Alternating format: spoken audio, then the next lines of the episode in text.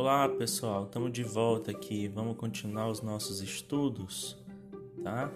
O objetivo agora é a gente dedicar muita atenção ao tópico metodologia, tá certo? Como que eu escrevo o tópico metodologia? Afinal de, contas, o que é a metodologia? Vamos descobrir.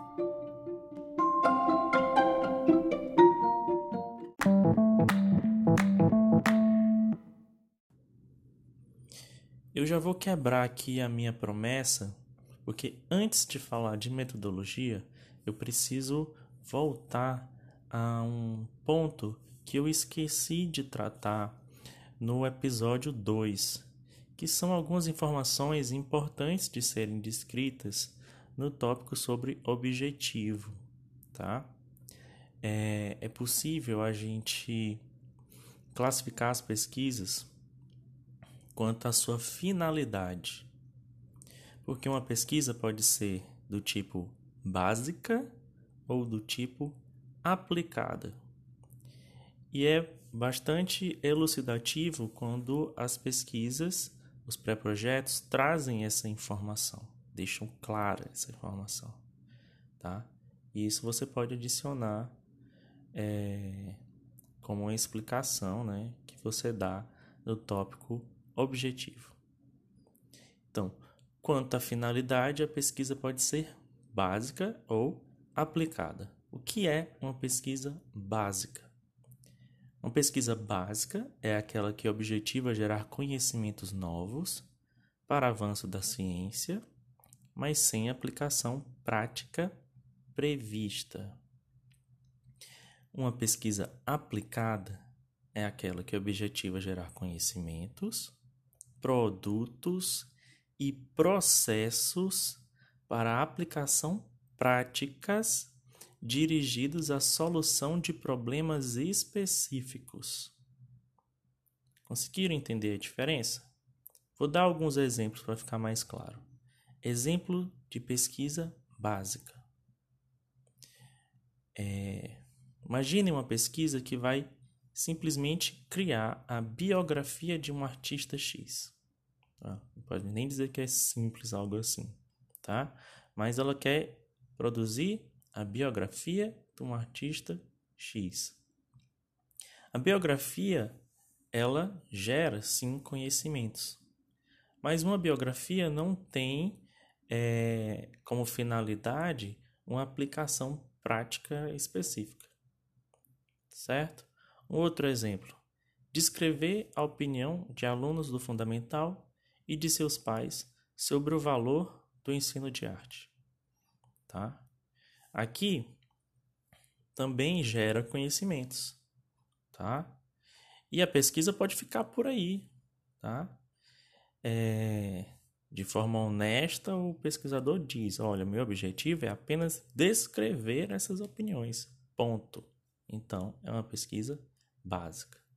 Lógico que a partir dessas opiniões você poderia imaginar é, soluções, você poderia imaginar estratégias para, por exemplo, melhorar a opinião desses alunos ou melhorar a opinião desses pais em relação ao ensino de arte.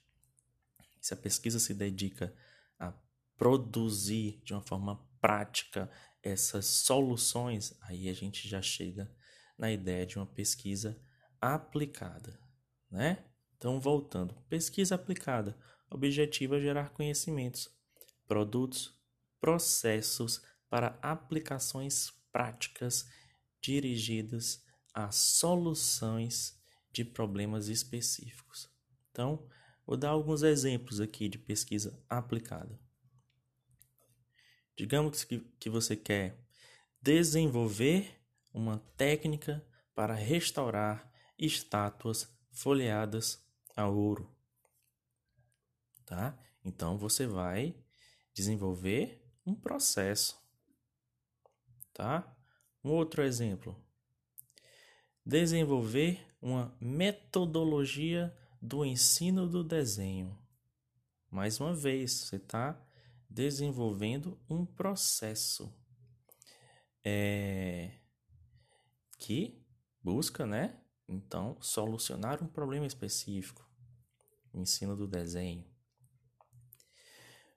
Um outro exemplo é desenvolver um objeto de aprendizagem, no caso, um jogo educacional. Aqui você quer desenvolver um produto, tá? Então, também é aplicada.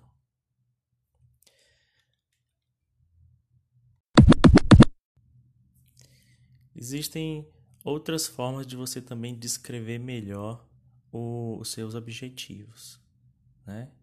Então, você pode explicar se o objetivo da sua pesquisa é exploratório ou se ele é conclusivo.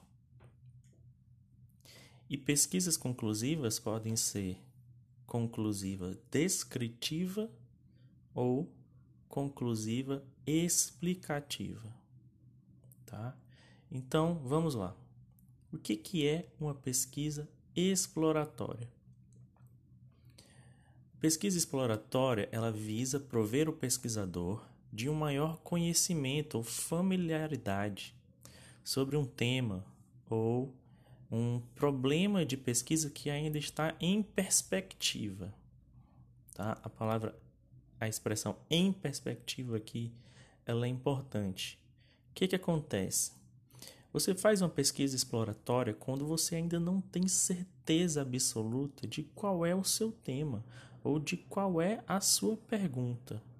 Você então vai a campo para tentar é, identificar com maior clareza essas questões. É, você tem algumas ideias, mas elas ainda estão apenas em perspectiva. Você não tem é isso ainda estruturado, tá? Então, exemplos, tá?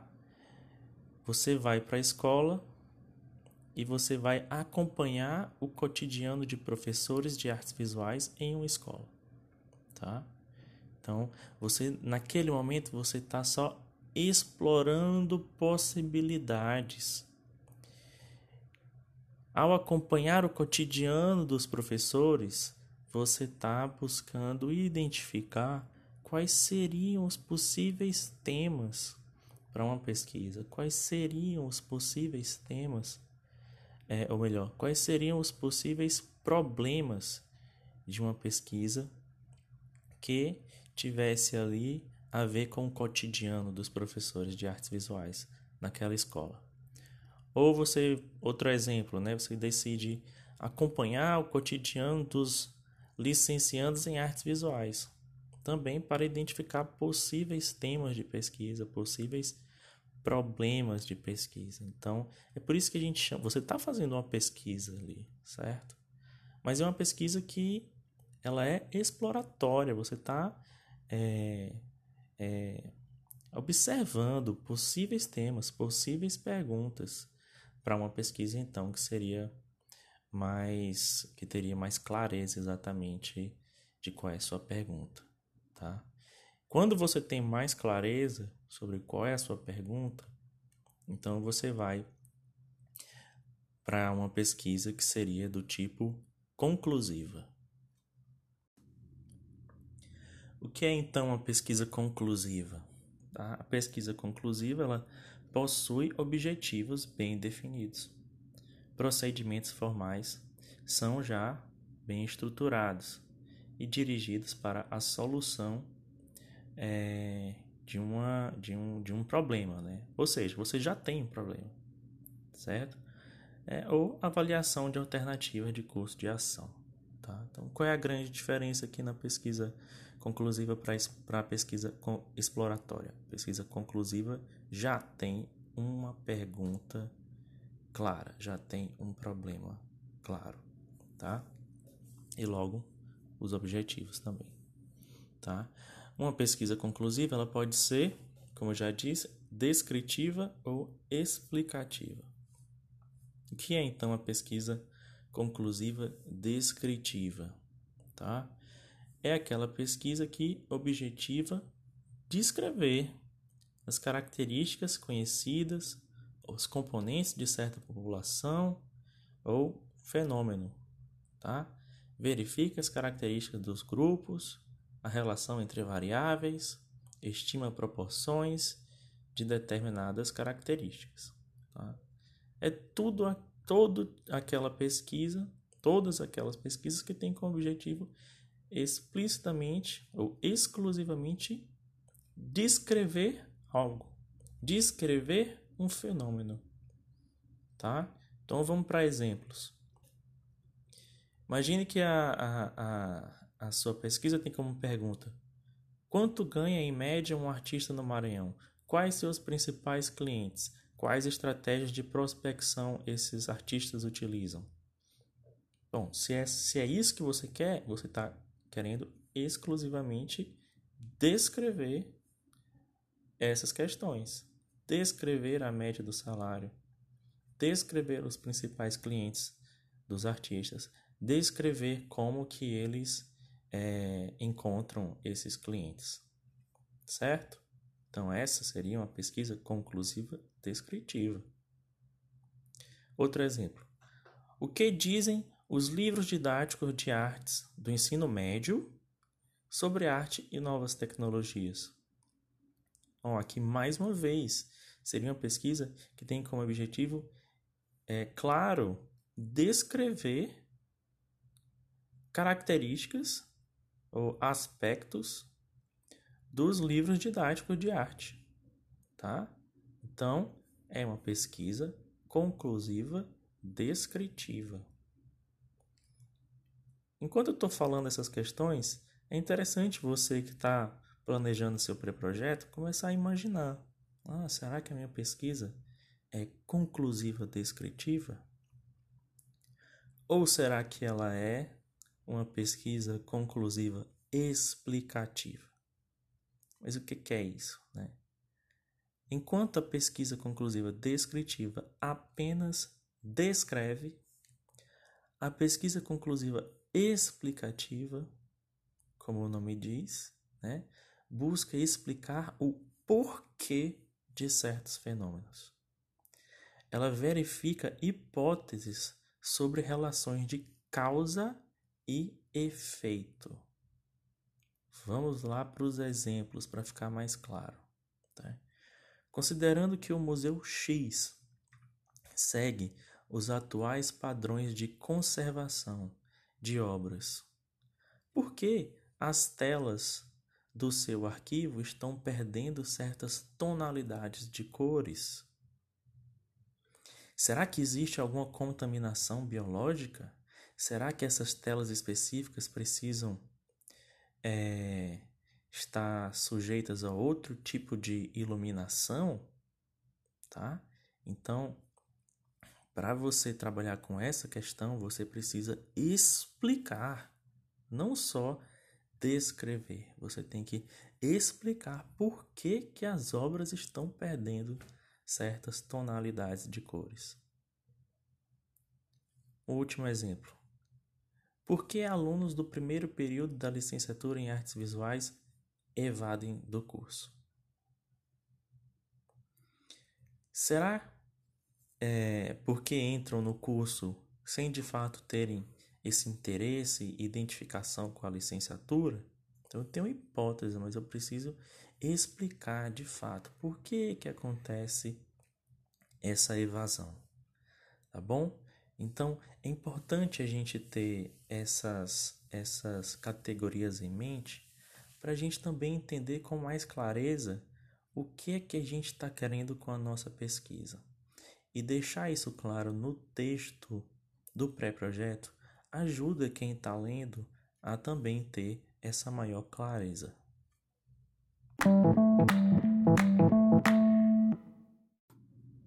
Vamos então entender o que, que é metodologia, finalmente, o que, que é metodologia.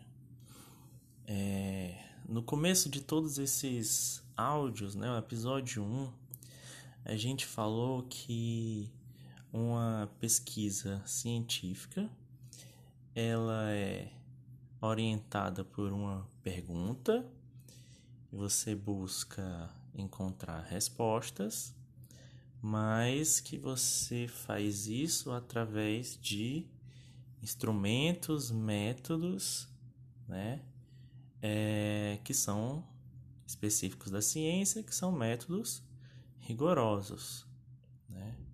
Então, naquele momento a gente já estava falando sobre é, a pergunta e sobre metodologia, tá? Então, vou dar um exemplo agora bem simplório, tá? Imaginem vocês que vocês têm uma pergunta. Será que a minha mãe está em casa nesse exato momento? É, imaginando que você é, não está em casa, tá? Imaginando que você está em, em, em algum lugar diferente da sua mãe, tá? Para ter graça esse exemplo. É, você tem uma pergunta: minha mãe está em casa? Agora, quais seriam as estratégias para você chegar a uma resposta? E não é qualquer resposta, tá? Quais seriam as estratégias para você chegar na resposta mais é, confiável? Porque você poderia dizer assim: hum, eu acho que minha mãe está em casa. Então, qual seria a sua estratégia? O seu achismo, né? Mas em ciência a gente não trabalha com achismo. A gente precisa de uma estratégia que seja mais rigorosa. Aí você sugere: bom, é, eu posso ligar para minha mãe. Eu vou ligar para o celular dela e perguntar para ela. Então, você tem uma pergunta. Minha mãe está em casa. E você tem uma estratégia metodológica para responder essa pergunta. Qual é a estratégia? Ligar para sua mãe. Agora, alguém poderia dizer para você: eu acho que essa sua estratégia não é a melhor. Porque se você ligar para o celular dela e ela disser que sim, está em casa, mas e se ela estiver mentindo? Então você não pode ter certeza que essa sua estratégia vai de fato, sua estratégia metodológica, né? você não sabe dizer se ela de fato vai garantir a verdade dos fatos. Então, alguém poderia dizer: Bom, eu vou até lá, eu vou até a casa da minha mãe. Mas digamos que você não tem condições logísticas de ir até a casa da sua mãe. Você mora na Patagônia e a sua mãe mora na Sibéria tá? Então, em termos logísticos, ir até a casa da sua mãe não não é plausível para esse momento de pesquisa, né?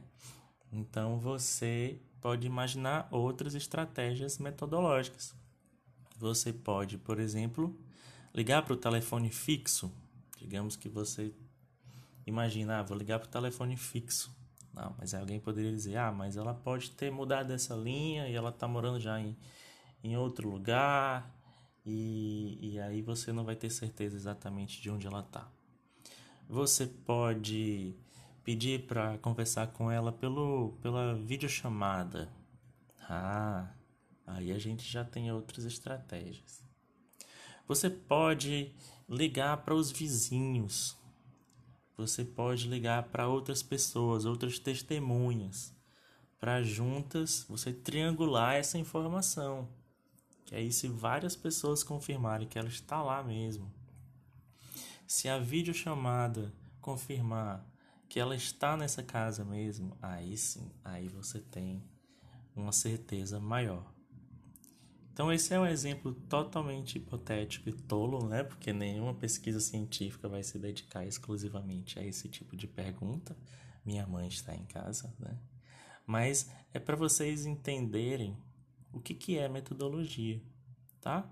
Então, metodologia é a descrição da maneira de como se dará a pesquisa, ou seja, as estratégias utilizadas para você encontrar as respostas que você quer e que ficaram indicadas na pergunta que você está fazendo. Ok, eu já entendi o que, que é metodologia, mas e então? O que, que eu devo escrever? Que tipo de informações eu devo colocar no tópico metodologia do projeto de pesquisa, do pré-projeto de pesquisa? Uma primeira informação que você pode adicionar na, nesse tópico é explicar é, qual vai ser a fonte das informações é, que o seu trabalho vai utilizar. Né? Então, existem quatro tipos de fontes. Seu trabalho pode ter fontes de informação bibliográficas, documental, de campo ou laboratorial. Vamos lá entender o que é cada uma dessas. A primeira são as fontes bibliográficas, né? Abrange a bibliografia já tornada pública em relação ao tema de estudo, certo? Então você aqui vai pesquisar livros, capítulos, artigos, é, enfim, toda aquela produção bibliográfica que já foi é, analisada, que é o resultado já de uma análise de algum autor é, e que ele já publicou esses os resultados das pesquisas que, que ele, esse autor fez em algum formato bibliográfico, né? Livro, artigo, por aí vai. É, lógico que Aqui já fica a dica. Toda pesquisa científica tem fonte bibliográfica, certo? Então, todos vão escrever isso, todos vão escrever que vão fazer uma revisão bibliográfica. É, ocorre que algumas pesquisas são exclusivamente de fonte bibliográfica, tá? Então isso é interessante de ser destacado se for o caso, tá? Então imagine, por exemplo, uma pesquisa que tem essa pergunta: O que dizem os livros de história da arte lançados no Brasil nos últimos 10 anos sobre arte feminista? É, essa pesquisa ela é eminentemente bibliográfica. O objeto de estudo dela são livros, tá? Então, essa pesquisa ela é exclusivamente bibliográfica. Um outro exemplo. Como os livros didáticos de artes do ensino fundamental trabalham a arte da fotografia. Essa também é uma pesquisa que é exclusivamente bibliográfica. É... Quer dizer, pelo menos ela pode ser exclusivamente bibliográfica, a não ser que você queira adicionar outro tipo de informação. Né? Caso você sinta a necessidade de entrevistar um autor né? Ou a editora, alguém da editora, e a gente está falando já de outros tipos de fonte, tá? Mas vamos lá. O segundo tipo de pesquisa, é, pensando aí a fonte de informação, é a documental. Né? Você pode ter uma metodologia que é estritamente bibliográfica, ou você pode ter uma metodologia também que inclui dados documentais. O que, que é isso? Né? São aqueles arquivos público particulares, né? que, tão, que tem documentos, e, e, e, só que não, não foram ainda processados, não foram ainda investigados por nenhum autor e, e portanto, não é, as informações lá contidas nesses arquivos não foram convertidas em nenhum tipo de trabalho acadêmico ainda, né? Então, às vezes o, o pesquisador ele precisa, é, além de livros, além de artigos, né, da bibliografia, biblio, essas fontes bibliográficas, ele também precisa ir direto a documentos que estão em arquivos, tá? Então, um exemplo, é, a pesquisa que, que tivesse como pergunta que técnicas utilizam as fotografias do século XIX do arquivo da Biblioteca Benedito Leite? Você só consegue responder essa pergunta se você for até o arquivo, né? E ter esse trabalho colossal de, de, de tentar processar toda essa informação bruta, né? Que ainda não foi elaborada, ok? Então, além da fonte bibliográfica, seu trabalho pode ter também fonte documental, e isso vai ter escrito na metodologia. Uma outra possibilidade é que seu trabalho tenha como fonte de informação o campo. O que a gente chama de campo, né? São ah, é, é quando ocorre a coleta de dados e observações de um fato, ou fenômeno, in natura, tá? É, não é nem em um documento que está em um arquivo, é, nem em um livro que foi publicado. Não, você vai ver o fenômeno em si. Você vai analisar é, o fato em si, né, acontecendo na vida, tá? E aí a gente chama de é, que a metodologia exige um trabalho de campo, tá? Então, exemplos. Como se dá o progresso de criação de rendas na comunidade X? E de que modo esse saber é passado de geração a geração? Digamos que nenhuma informação sobre isso existe em nenhum tipo de arquivo, nenhuma informação sobre isso existe em nenhum tipo de livro, é, artigo, seja o que for, é, de publicação. A única forma de que você tem de encontrar informação sobre isso é indo a campo. Né? Então você vai a campo. Existe uma série de é, procedimentos que você pode utilizar em, a, no campo para é, ter essas informações então sobre a criação das rendas, como é que os saberes são passados de geração para geração. A gente vai falar já já sobre isso, tá? Pode ser entrevista, pode ser mesmo observação direta, tá? Mas a gente vai já falar sobre isso. Então, pode ser bibliográfico, pode ser documental, pode ser de campo e por último também pode ser laboratorial. É, como é como assim laboratório laboratorial? É quando a informação, né, é, que você vai usar no seu trabalho exige a, exige a coleta de dados e observação do fato ou fenômeno não no ambiente in natura como no campo, mas agora em um ambiente artificial, que é o ambiente do laboratório, tá? Então, por exemplo, Digamos que a pergunta fosse: existem efeitos psicológicos da cor vermelha que são universais? Quais são esses efeitos? Tá? E aí você pode, é, no laboratório aqui de psicologia da percepção, né? Você pode é, conduzir uma série de, de experimentos. Outro estudo poderia ser qual matéria-prima produz pigmento azul com maior resistência ao sol, tá? Então você é, monta um, um experimento um laboratório, que é um ambiente artificial, para você controlar as variáveis necessárias para você ter certeza aqui de qual tipo de pigmento seria o mais resistente ao sol, certo? Então, definam vocês, além da pesquisa bibliográfica,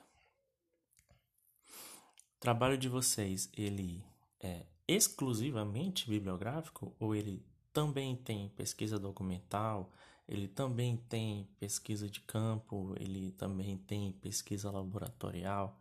Então vocês têm que descrever essas informações no tópico metodologia. Bom, você já explicou qual é a sua fonte de informação. Agora você então tem que detalhar como é que vão ser esses procedimentos. Aí você detalha ao máximo possível que tipo de procedimento você vai utilizar para é, acessar essas informações, né? Então, você vai fazer uma pesquisa documental, beleza, mas uma informação óbvia que você tem que adicionar na metodologia é em quais arquivos você vai fazer essa pesquisa documental, né? Você pode explicar como que você vai acessar esses arquivos, como que você vai dentro desses arquivos é, selecionar os documentos que você vai trabalhar. É, se você for fazer uma pesquisa bibliográfica, estritamente bibliográfica, você pode, por exemplo, descrever como que você vai selecionar a bibliografia que você vai trabalhar. Então, digamos que você está fazendo é, um estudo da arte, que é assim que a gente chama quando você está fazendo uma análise da bibliografia sobre um tema específico. Né? Então, você está fazendo é, um estudo da arte sobre gestão de sala de aula. É, e aí você vai trabalhar com artigos. Aí você diz, ah, eu vou trabalhar com artigos publicados no banco de dados X.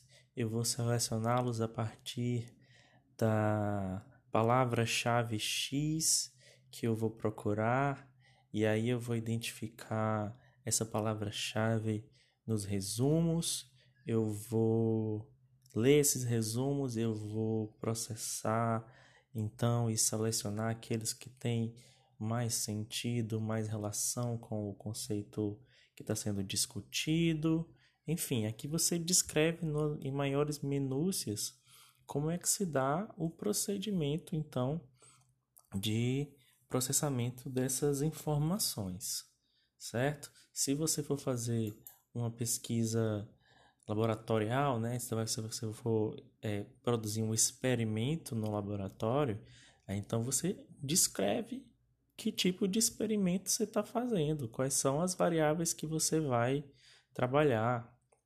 É, enfim, é muito difícil aqui ficar listando tudo que pode ser dito considerando o universo quase infinito de possibilidades é, que uma pesquisa pode ter, né? Mas você vai explicar, você vai dividir em grupos, amostragem X, quanto tempo você vai fazer cada experiência, quais são os materiais que você vai utilizar, enfim, se, enfim, aí que cabe, cabe um, um, um caberia um material super complexo para explicar essas possibilidades tá? Mas então, uma vez que você diz a fonte, você também depois tem que explicar quais são os procedimentos é, de forma mais específica que você vai utilizar para lidar com essas informações.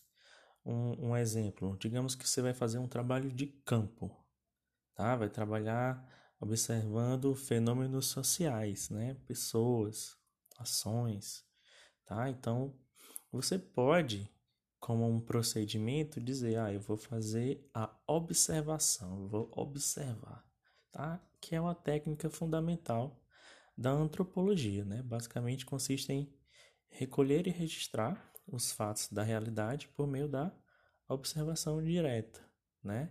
E aqui você tem que descrever é, que fato você vai observar, né? Quanto tempo você vai observar, como você vai é, ter acesso a esse, fato. Né? Por exemplo, você quer estudar sobre a pichação em, so, em São Luís. Né? Digamos que a pergunta seja sobre qual a relação dos pichadores com o espaço urbano do centro histórico de São Luís. Né? Então você decide observar diretamente um grupo de pichadores, né? Aí você diz, ah, eu vou observar um grupo de pichadores, um grupo de 10 pichadores, tá? E eu vou passar dois anos nesse trabalho de observação. Eu, eu vou acessar é, esses grupos através de tal estratégia, certo? Aí você descreve. É, uma outra possibilidade, além da observação para se trabalhar em campo, seria o que a gente chama de levantamento. É, então, o que, que trata o levantamento? São aquelas pesquisas que envolvem questionamento direto às pessoas, tá? É, cujo comportamento você deseja comportamento ou é, os pensamentos, né? Os sentidos que as pessoas dão para um fenômeno, né? É, quando você está estudando pessoas, né? Você pode perguntar direto para elas, não só observar. E aqui você pode fazer é, uma série de tipo de, de, de entrevistas, tá? Então você pode dizer, ah, vou fazer, vou utilizar questionários. Não, eu vou utilizar formulários. Tá? Aqui a diferença é, vai ter um entrevistador que vai é, mediar essa, é, essa, essa, esse processo de coleta de informação ou não, a pessoa vai receber o, o, o formulário lá e, e, ela só vai preencher, tá? Não, não vai ser nem questionário, nem formulário, vai ser entrevista. É, essa entrevista, então, vai ser é, aberta, ou seja, as perguntas não estão prefixadas, vai ser semi-estruturada, seguindo um, um, um, um guia, né? Ah, não, vai ser uma entrevista individual. Não, não, vai ser uma entrevista do tipo grupo focal. Entendem? Então, aqui você vai descrever os procedimentos. Você vai dizer como é que você vai fazer esse levantamento de, de informações, tá? E aqui é importante você dizer quantas pessoas você vai entrevistar, quantas pessoas você vai é, passar um formulário, um questionário, é, como que você vai entrar em contato com essas pessoas e por aí vai, tá? É bom descrever que tipos de pessoas. Às vezes você diz, ah, eu quero entrevistar é, professores, tá? Mas é bom você dizer assim, ah, metade do grupo vai ser de mulheres, metade do grupo vai ser de homens tá? Então é o tipo de informação que pode ser relevante. E aí você descreve. Tu, todas essas informações têm que estar no tópico de metodologia.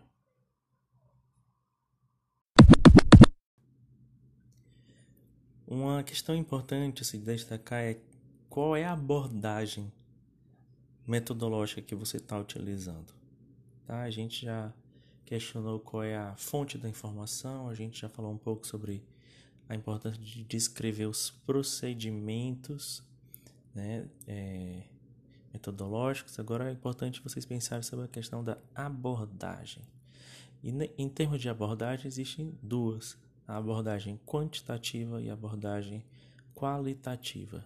Aqui faz mais sentido essa distinção quando a gente está falando de pesquisas com pessoas, né? Então, pesquisas com pessoas, elas podem ser do tipo quantitativo ou do tipo é, qualitativo, tá? Então, o que, que seria uma pesquisa de abordagem, melhor, de abordagem quantitativa, tá?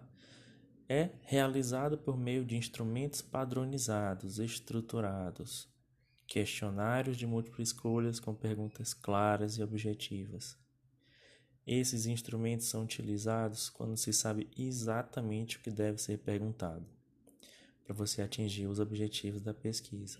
Então, é mais adequada para apurar opiniões e atitudes explícitas e conscientes dos entrevistados.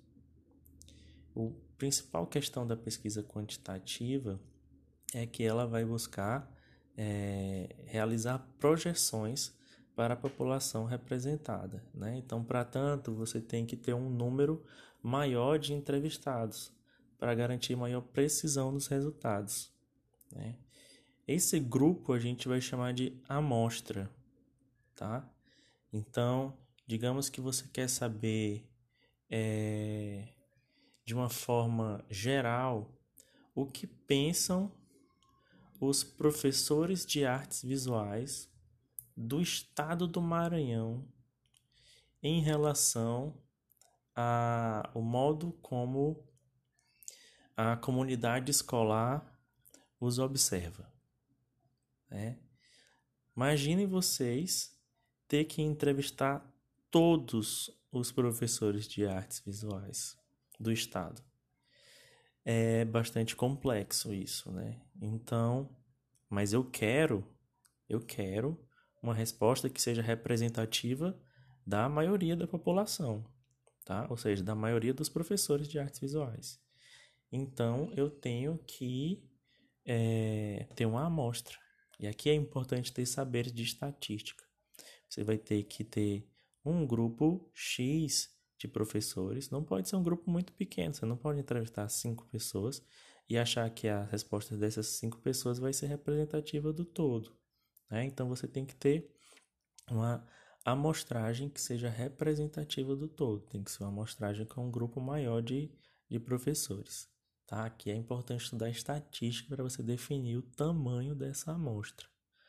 É, então, como você vai entrevistar muitas pessoas, porque o seu objetivo é falar sobre a média, enfim, da, das opiniões de, uma, de um grupo no geral, você acaba sendo forçado a, a fazer perguntas do tipo estruturado, padronizado. O que, é que quero dizer com isso?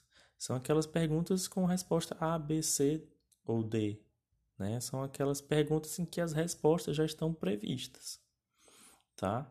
E se você fizer uma pergunta aberta, ah, fale sobre, depois ficaria impossível de você fazer um processamento é, de, da opinião das falas abertas de tantas pessoas. Tá? Então, como você quer é, um foco quantitativo, ou seja, você quer é, entender a opinião de um grupo como um todo, você quer algo que seja descobrir algo que seja representativo de um grupo como um todo, então você precisa pensar na, no tamanho da sua amostra. Essa amostra certamente vai ser com um grupo grande de pessoas, então você precisa, é, para simplificar o processo de é, elaboração, né, de, de, o processamento dessas informações, então você vai precisar de procedimentos de coleta de, de, de, é, de levantamento de dados que são padronizados, tá? É, o uso desses questionários estruturados garante a uniformidade das respostas dos entrevistados, né? E o relatório final, além das interpretações e conclusões, mostra nas pesquisas quantitativas sempre uma, uma quantidade de tabelas, né, com percentuais e gráficos. É, então, eu vou dar um exemplo aqui de uma pesquisa que poderia ser quantitativa pelo nosso universo do, das artes visuais. Digamos que você quer estudar o perfil das galerias de arte contemporânea no Brasil, tá?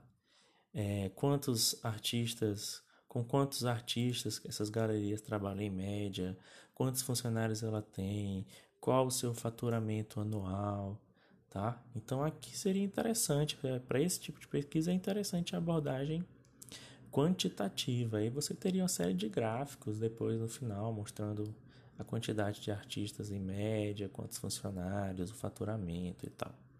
Beleza? E do que que trata então a pesquisa qualitativa? Aqui já é um outro universo, tá? Então, são realizadas geralmente por meio de entrevistas em profundidade ou discussões em grupo. Ah, se antes na quantitativa era aqueles procedimentos mais estruturados, na qualitativa, os procedimentos são mais abertos, então as pessoas podem falar de uma forma mais livre. É isso que a gente chama de entrevista em profundidade. Você estimula a pessoa a falar o máximo possível. Ou mesmo discussões em grupo, né, que são procedimentos no geral bastante abertos. As pessoas vão falando, vão conversando, né, que seria o caso de um de entrevista de grupo focal, né? Então, nas entrevistas em profundidade, é, que lógico são feitas com pré-agendamento com o entrevistado, é, a aplicação é individual e em local reservado. Né? As discussões em grupo ocorrem quando um grupo de pessoas, em média oito, oito pessoas é convidado para um bate-papo realizado em uma sala especial, um circuito de gravação, pode ser áudio ou em vídeo, né? Normalmente as informações são coletadas por meio de um roteiro aberto, tem um caráter no geral é, bastante exploratório, tá? Estimulam os entrevistados a pensar e falar livremente sobre algum tema. São adequadas para fazer emergir aspectos mais subjetivos, né? atingindo motivações não explícitas ou mesmo não conscientes de uma forma mais espontânea. Aqui, lógico que o número de entrevistados geralmente é, é, é, pequeno, né? Isso ainda mais se comparado com a pesquisa de abordagem quantitativa, né? E também não há uma preocupação em projetar resultados para a população maior. Então, aqui, por exemplo, se a sua abordagem é qualitativa, você pode escolher é, um grupo de 8 pessoas ou um grupo de 12 pessoas, tá? É, que a ideia não é tanto você projetar é, alguma, alguma conclusão sobre um grupo enorme de pessoas, uma população. A ideia é que você consiga entender os sentidos que aquele grupo exclusivo de pessoas dão para um fenômeno ou para, enfim, para algo que elas vivenciam, para algo que elas vivenciaram, tá? É, se, se essa é a sua proposta, então entenda que ela é de abordagem qualitativa. É, como os depoimentos podem variar enormemente, né, de pessoa para pessoa, não é adequado, seria impossível representá-los em gráficos. Então, as informações escolhidas na abordagem qualitativa são analisadas de acordo com o roteiro aplicado e registradas em relatórios, destacando as opiniões, comentários, frases que o pesquisador considera mais relevantes. Você vai destacar, por exemplo, os, é, os sentidos que as pessoas dão é, de forma mais comum, você vai destacar aquelas opiniões que são que destoam mais do, dos demais, certo? Mas você jamais vai querer em uma pesquisa qualitativa que aquelas opiniões sejam representativas do todo. É importante ter clareza sobre isso, certo?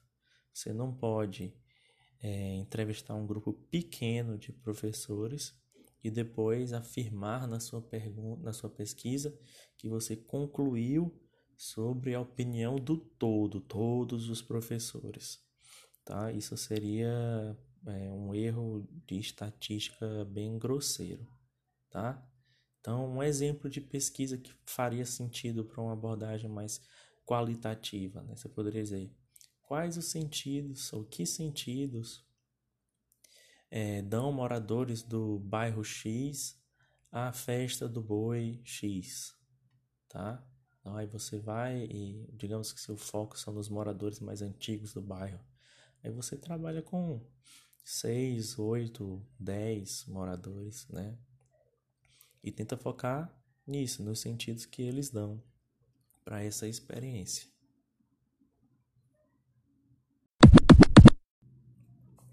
Existem incontáveis tipos de pesquisa, certo? Então, o máximo que eu posso fazer aqui por vocês é listar mais algumas questões que podem ser importantes de serem listadas, de serem identificadas na, na metodologia, né? Então, por exemplo, você pode dizer que o que você vai fazer é um estudo de caso.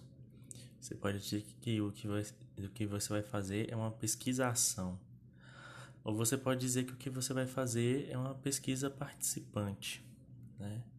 É, são possibilidades, tá? Digamos, o que, que seria um estudo de caso?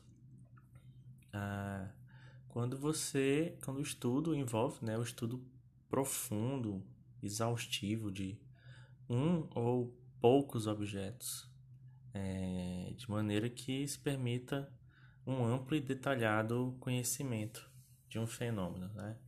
Então, digamos que você quer estudar o ensino de cinema na escola, tá? Então você pode dizer, ah, vou fazer um estudo de caso, porque eu vou, na verdade, focar em um caso específico, que é a, a oficina, o, o grupo de cinema, o cineclube da escola X, tá? E as produções que eles fazem. Então é um, você está deixando claro que você está fazendo um estudo de caso. Você está tentando é, da forma mais ampla e detalhada, conhecer um caso ou alguns casos. Então, isso é o que a gente chama de estudo de caso. Você poderia dizer que a sua pesquisa é do tipo pesquisa-ação. Tá? O que, que é uma pesquisa-ação? É quando uma ação está associada a uma pesquisa. né? Então, o pesquisador ele vai desenvolver uma ação e ele vai estudar, avaliar, analisar essa ação. Digamos que essa ação seja uma prática pedagógica, ele vai desenvolver uma oficina, ele vai desenvolver uma intervenção pedagógica em uma escola, seja onde for. E, e ele está pesquisando essa própria ação que ele está é, desenvolvendo, tá? Então, é, um exemplo, né? Hipoteticamente aqui, digamos que é uma, uma cidade X que ela sofre com muitas ventanias, tá? Então você decide criar uma solução artística para isso. É, você decide criar uma, uma obra de arte, né? Que transforma esse problema em um atrativo para a cidade, tá? Então você vai pesquisar a sua própria ação tá? Um outro exemplo, não precisa ser só do universo do, da, da criação artística, né?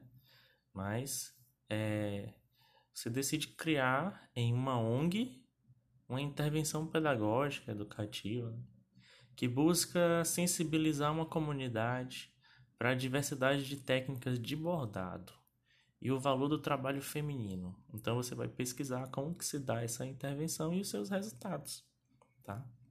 Isso poderia ser o que a gente chama de uma pesquisa-ação. Você também pode é, dar início ao que a gente chama de pesquisa participante. Né? O que, que é isso? Né? É aquela pesquisa desenvolvida pela interação entre o pesquisador e membros da situação investigada, é, em que você, que esse grupo, né, busca, né, é, no envolvimento da comunidade, é, a, a, análise da própria realidade. Tá? O grupo, é, como um todo, trabalha como pesquisador. Tá? Por isso que a gente chama pesquisa participante. É um grupo que está envolvido na produção dessa pesquisa, não situando, ah, uma pessoa é pesquisador e o resto é objeto da pesquisa. Não. Todos são pesquisadores compartilham essa, essa ação de pesquisar, tá? É, então, por exemplo, quero estudar uma festa popular que está acabando, né? Então, decido envolver junto à associação de moradores do bairro é, encontros para debater o fim dessa tradição. E aí, todos, é, no caso, estão pesquisando, entram como pesquisadores dessa situação do fim da tradição. O que isso implica, né? O que isso implica para a sociedade, para esse grupo. De modo geral, essas pesquisas chamadas pesquisas participantes, ela tem um viés político muito explícito.